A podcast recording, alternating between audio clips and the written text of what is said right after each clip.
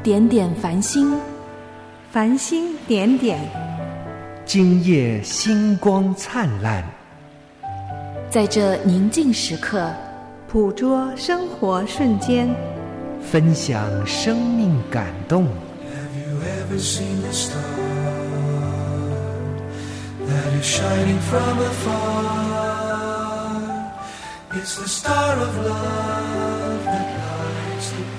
零点繁星，让我们与您零距离互动。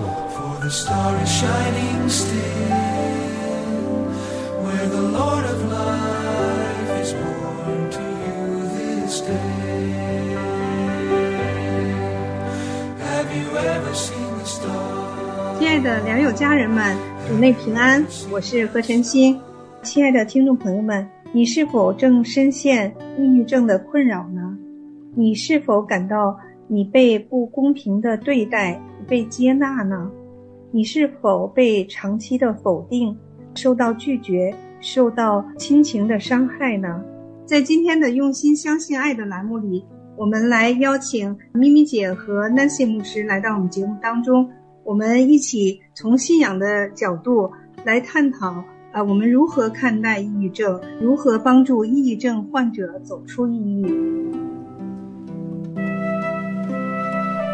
家是一把伞，帮我们遮风挡雨；朋友是一把吉他，为你弹奏生活的愉悦。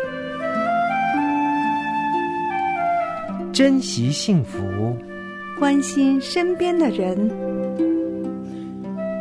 用心相信爱。相信爱。咪咪姐你好，Nancy 牧师好，晨曦你好，听众朋友们好，晨曦好，听众朋友们好。最近报道了歌手李玟，她饱受了抑郁症的煎熬，在家中结束了生命，享年四十八岁。在外人看来，李玟光鲜亮丽，她把快乐都留给了别人，但是她却把痛苦留给了自己。所以从这件事情上引发了好多媒体上的各种讨论。今天从信仰的角度来讲一下，啊，我们如何看待抑郁症，如何帮助抑郁症患者走出抑郁？咪咪姐，你在这方面呃有什么心得跟大家分享一下呢？我们现在的社会啊，越来越好像被这个忧郁症啊、忧郁的倾向来环绕啊。那么，根据这个世界卫生组织的这个统计呢，全球大概有十亿人正在接受这个精神的困扰，大概每四十秒就有一个人自杀，特别是在青少年当中，越来越年轻化。那么，无论是经历过什么，或者说创伤什么哈，其实抑郁症、抑郁的症状。大家都是有的哈，比如说我们，我想我以前也会有跟别人处理关系处理不是太好啊，或者是精神上疲乏困倦呢，都有一种低落的情绪。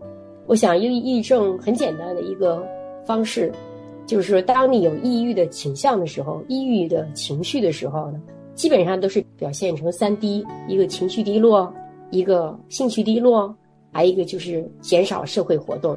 本来可能是因为一件事情，或者是别人的一句话，或者是一件突发的一个重创的事情啊，比如说亲人离世啊，或者婚姻的破碎呀，或者儿童会突然一下子被离弃啦，这样的会造成一种悲伤啊、空虚感呢，或者是孤独感呢。那这种事情都是很正常的。但是呢，这种事情如果没有人关爱的时候，它会越来越严重，它会泛化成对我自我的一种否定。以至于说失去很多的兴趣，会引起一些躯体的障碍，包括这个睡眠呢、不爱吃饭呢、食欲啊、性欲啊等等的低落哈。那我觉得越来越严重，嗯，他就可能会影响到他对自我价值的一个看待。我到底是什么人呢？我在这个世界上是不是受欢迎的，还是不受欢迎的？活的到底有没有价值啊？我的未来到底是谁来掌握啊？啊，往往都是失控的状态当中会出现这些啊迷茫啊，所以有些人的这种抑郁呢，往往就伴有痛苦。我想，抑郁症呢，它都是跟过去的一些事情有连接。其实很多人他不能放过过去。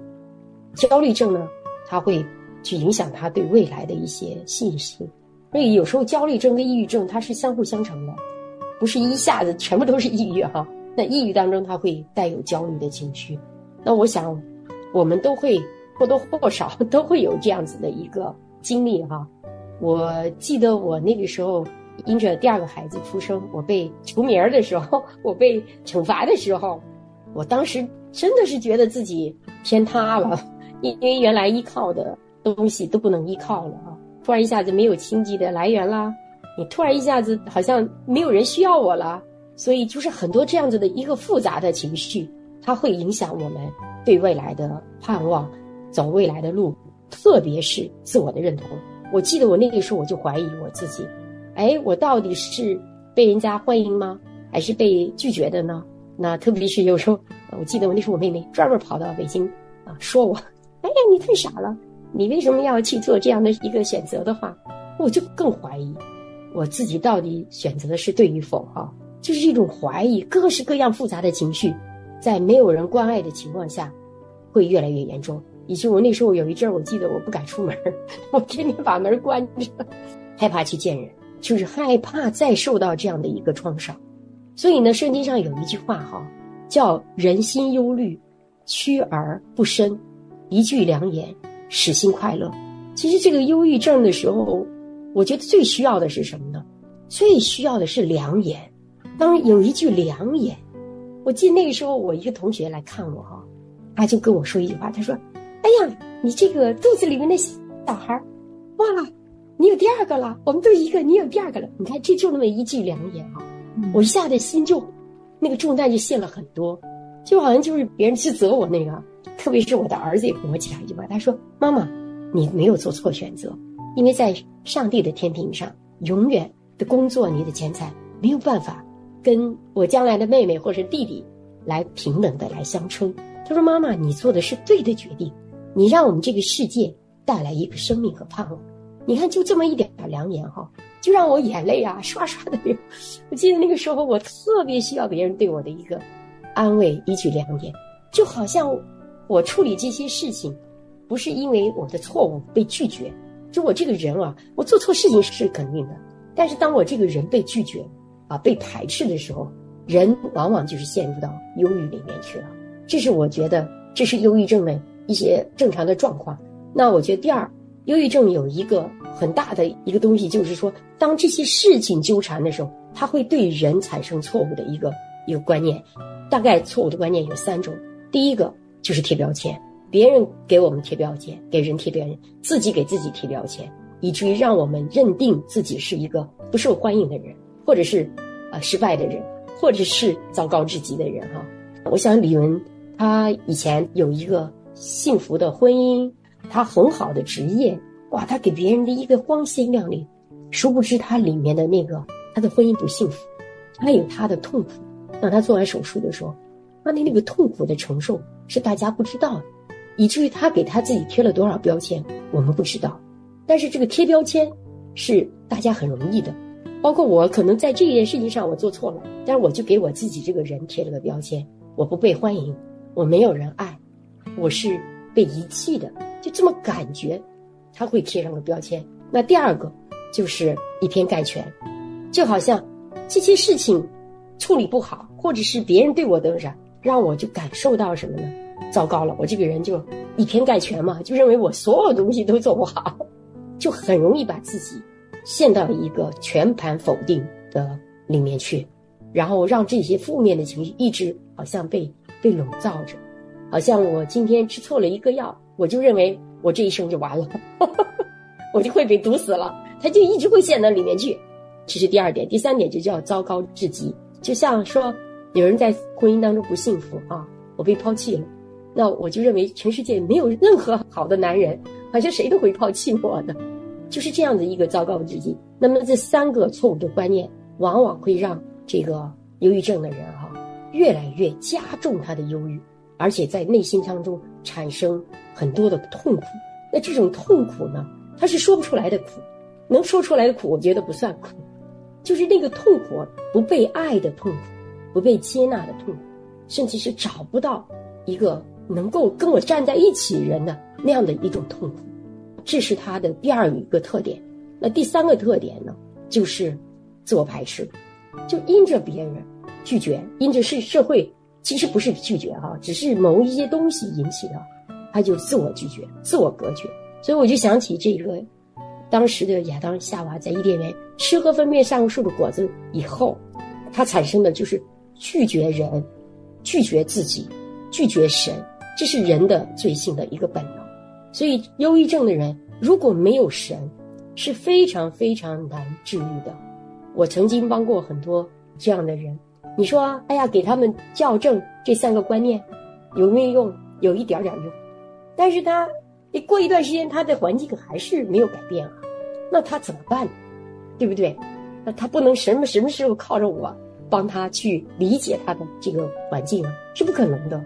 所以，当人没有神的时候，所有的治疗都是非常有限的。药物有限吗？有限。很多人因为吃了药物，他就更加加重他他的这种焦虑情绪。所以，我想，这个世界在呼唤，呼唤基督徒出来，呼唤光明出来，就好像人在一个自我拒绝的过程当中没有出路，因为人不给人自己出路。你知道，神他都是需要我们去有一对他有一个呼求啊。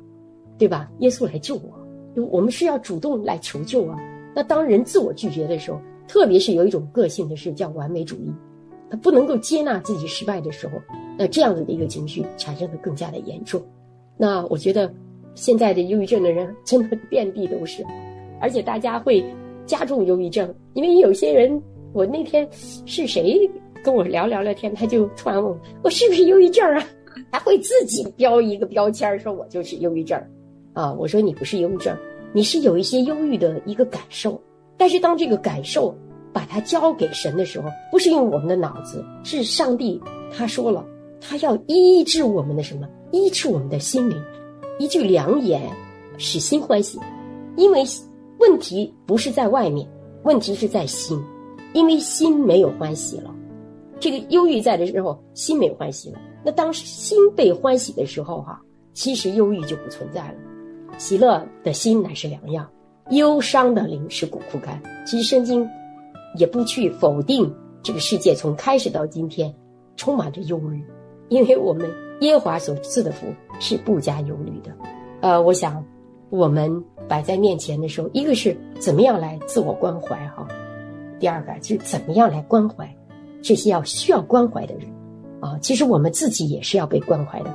我想，我们很多人都有一个忧虑的经历过，但是当我们互相陪伴，我们自我关怀，我们彼此关怀的时候，我们就很容易走出来了。那接下来我们可能就是要面对的，我们要怎么样去关怀这些忧郁症当中的人？菲利比书四章四到七节，你们要靠主常常喜乐。我再说，你们要喜乐，当叫众人知道你们谦让的心，主已经尽了。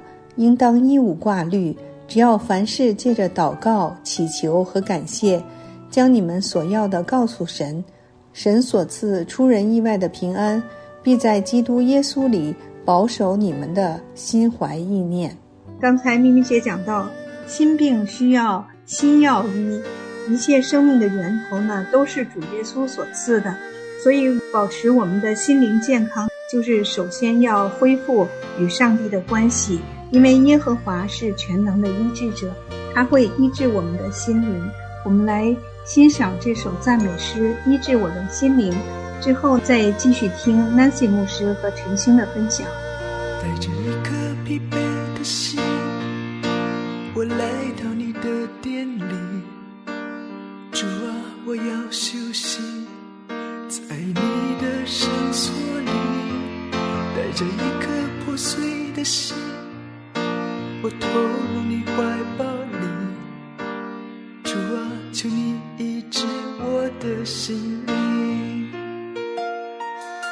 带着一颗疲惫的心，我来到你的殿里，主啊，我要休息在你的圣所里。带着一颗破碎的心，我投入你怀抱里。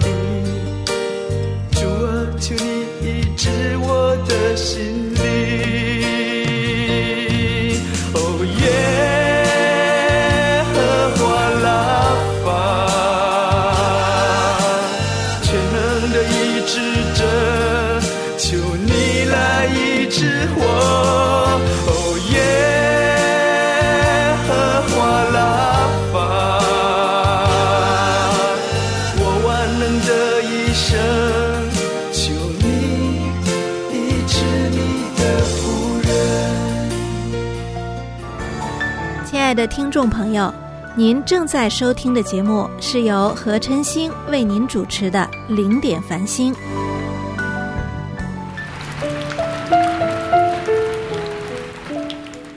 雨后彩虹。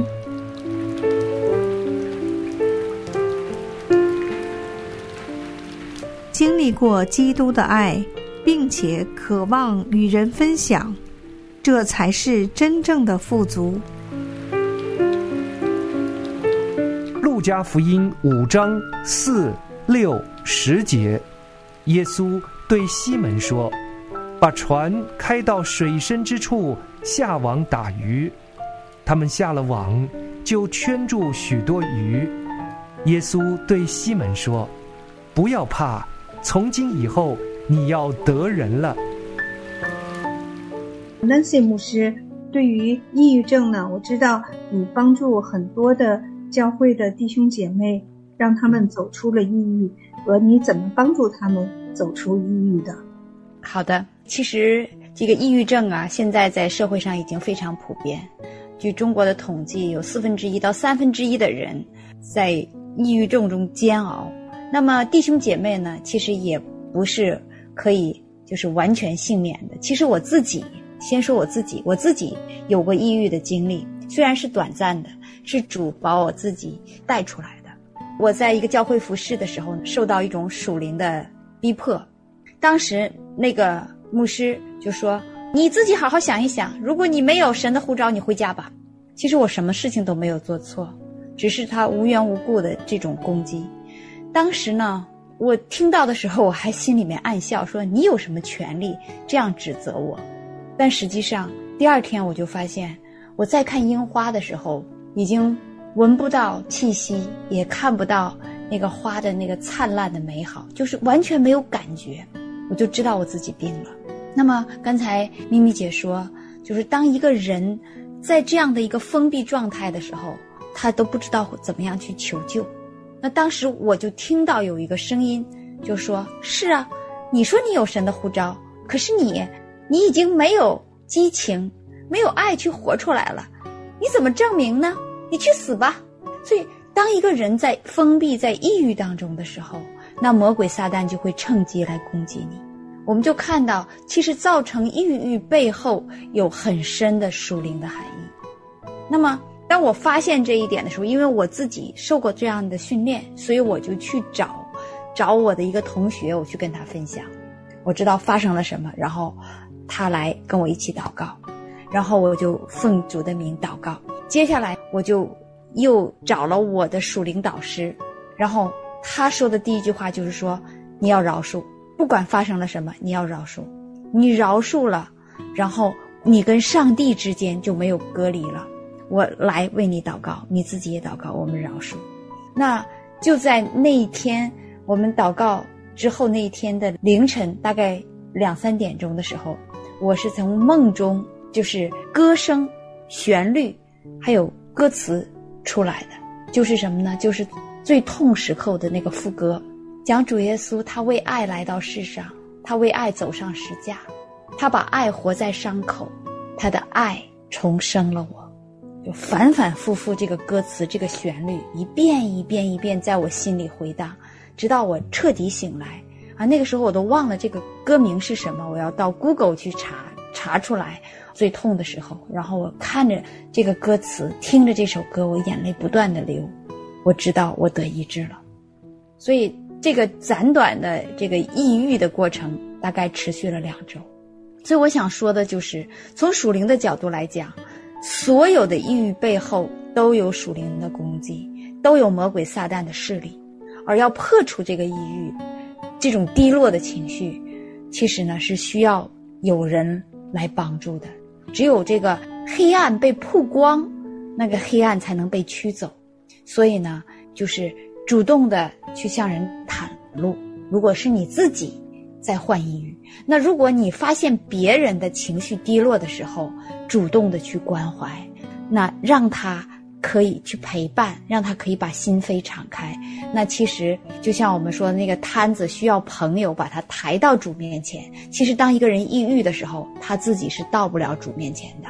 然后还有一点就是饶恕非常重要，因为主耶稣在教导主导文的时候就说：“你们若饶恕人的过犯，你们的天赋就饶恕你们的过犯；你们若不饶恕人的过犯，你们的天赋也不饶恕你们的过犯。”所以，往往抑郁的人都是因为某些情况下他不能饶恕造成的。那么，当他能够把这个心结打开、去掉的时候，他就可以来到主面前，他感受到主的爱。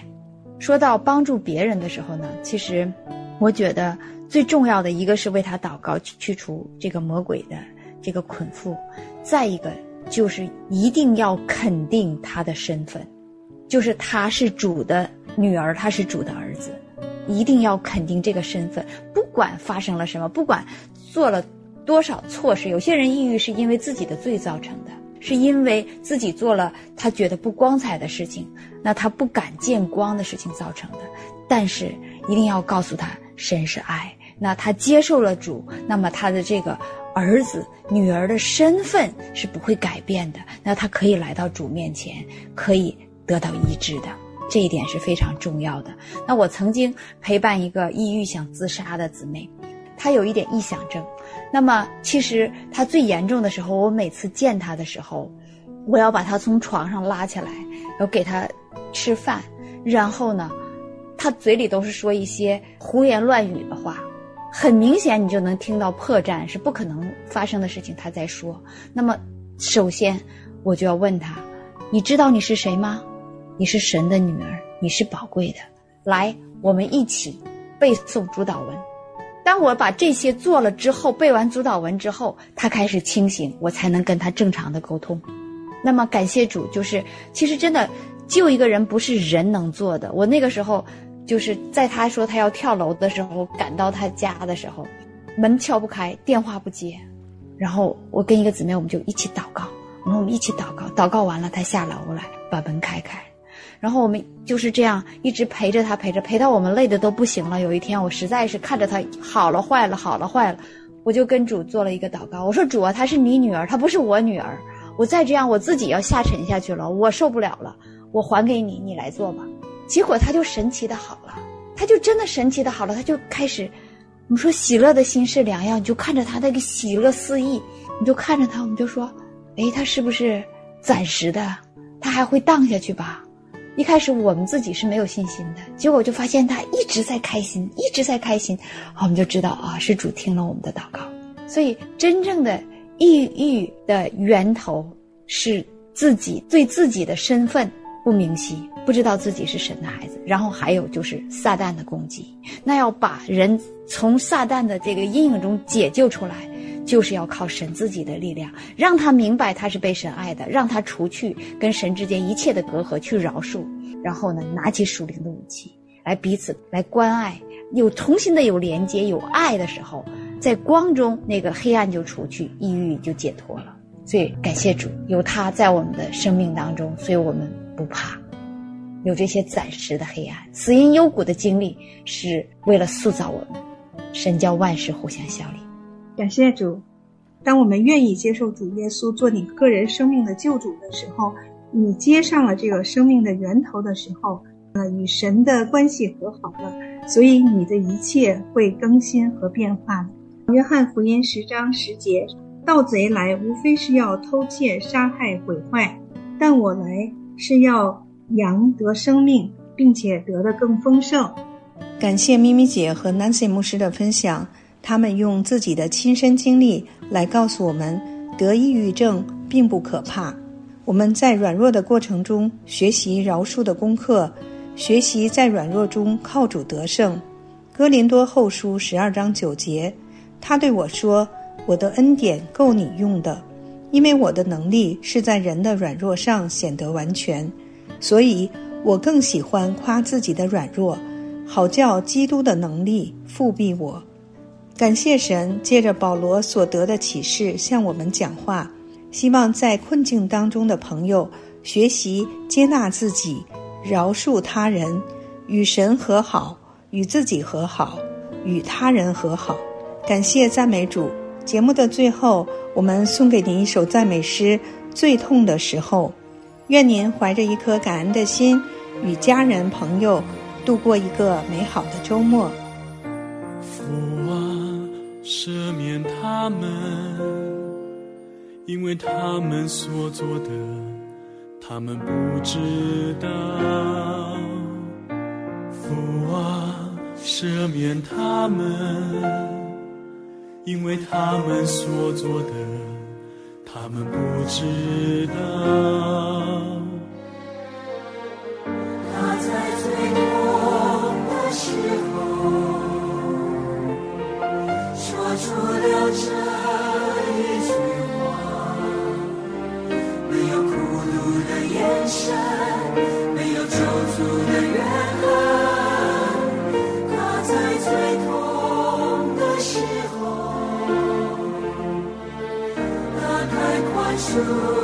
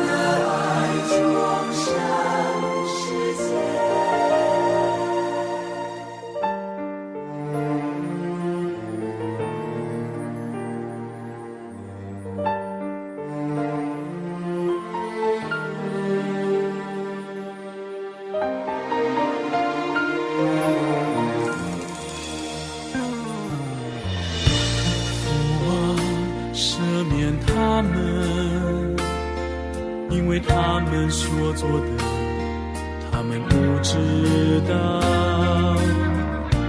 父啊，赦免他们，因为他们所做的，他们不知道。你在最痛的时候，